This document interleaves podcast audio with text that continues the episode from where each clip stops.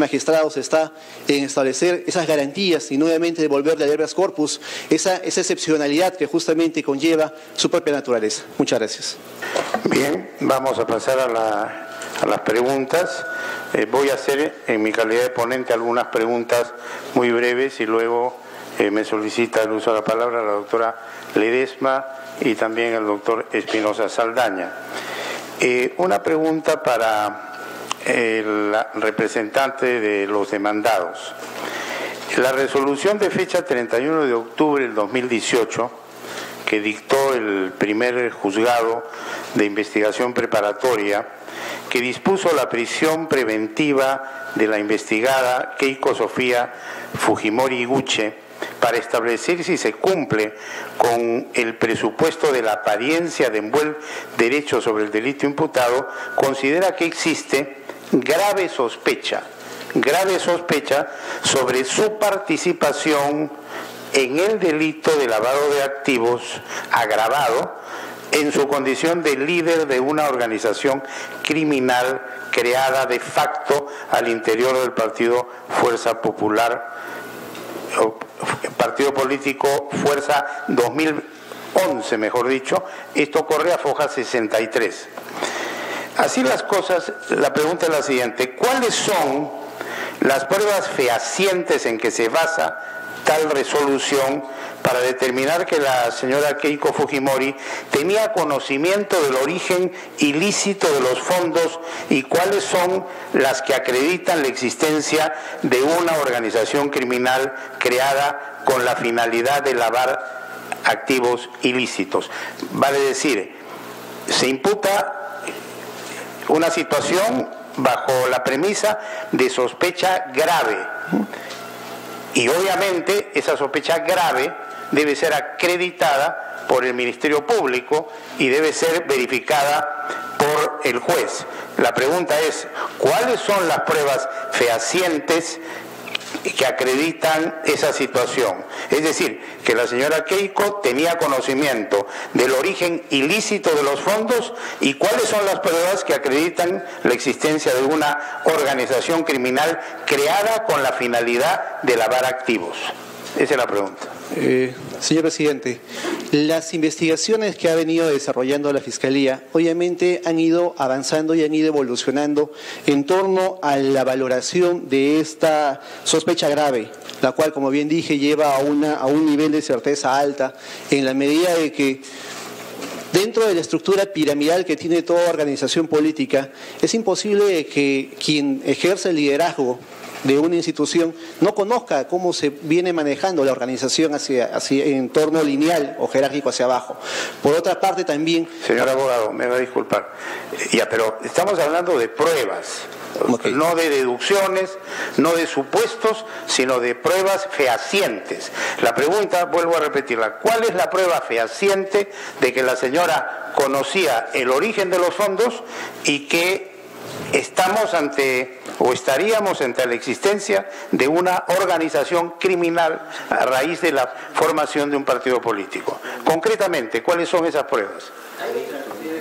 Hay declaraciones que tenemos de testigos eh, claves, como el C 2018 2, el TP2 2018, declaraciones de Jorge Barata y Marcelo Oves, quienes habían, eh, quienes habían declarado que habían aportado dinero justamente a, Fuerza Popular. Frente a ello, eh, estamos en una etapa de investigación, señor magistrado, y justamente dentro de esa etapa de investigación, la probanza exacta exacta de responsabilidad deviene justamente ya en la, siguiente etapa del proceso penal.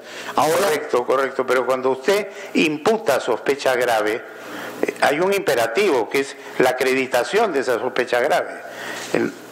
y, y, eso obviamente merece un análisis eh, probatorio, a pesar que estamos todavía en la etapa previa, pero un análisis probatorio, porque el fiscal tiene que derrotar a la presunción de inocencia que no solamente es un derecho del justiciable, sino que es una obligación de todos de considerar a la persona inocente. Entonces vuelvo a preguntarle cuáles son o simplemente se trata de testigos a los cuales eh, se les da, eh, digamos, una apreciación en cuanto a sus declaraciones en un determinado sentido u otro. En otras palabras, eh, ¿cómo se ha probado la imputación de que la señora Keiko Fujimori sabía del origen ilícito de los fondos? ¿Dónde está la prueba?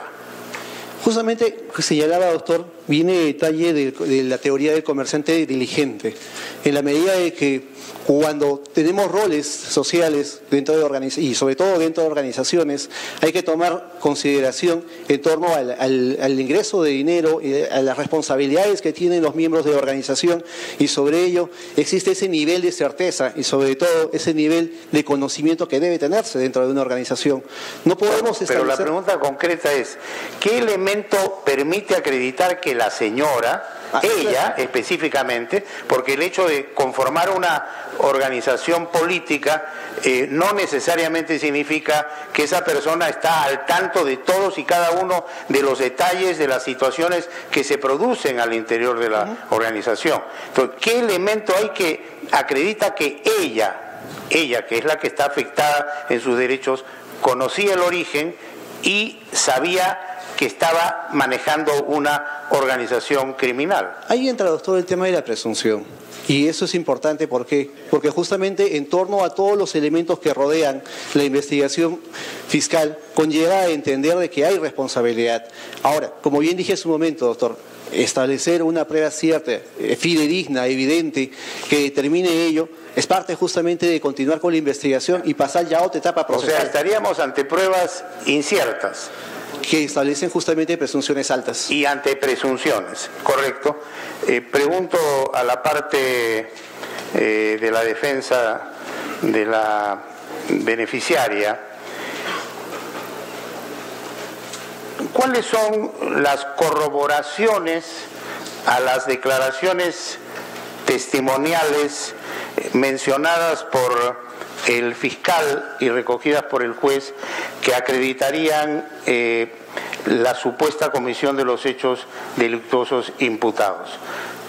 Hubo prueba y hubo, o hubo, mejor dicho, declaración del colaborador eficaz, ratificada, confirmada o no. Prenda el micro, por favor.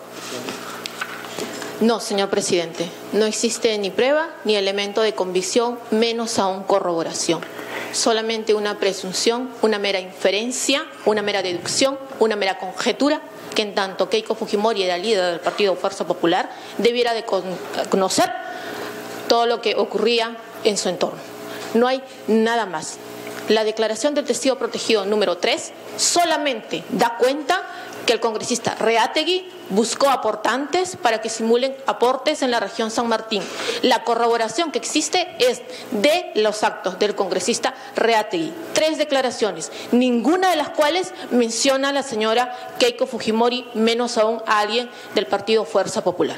Correcto. ¿Cuánto tiempo se les dio para que evaluaran eh, toda la documentación presentada eh, y que corría en la carpeta fiscal respectiva eh, cuando se citó audiencia para definir la prisión preventiva?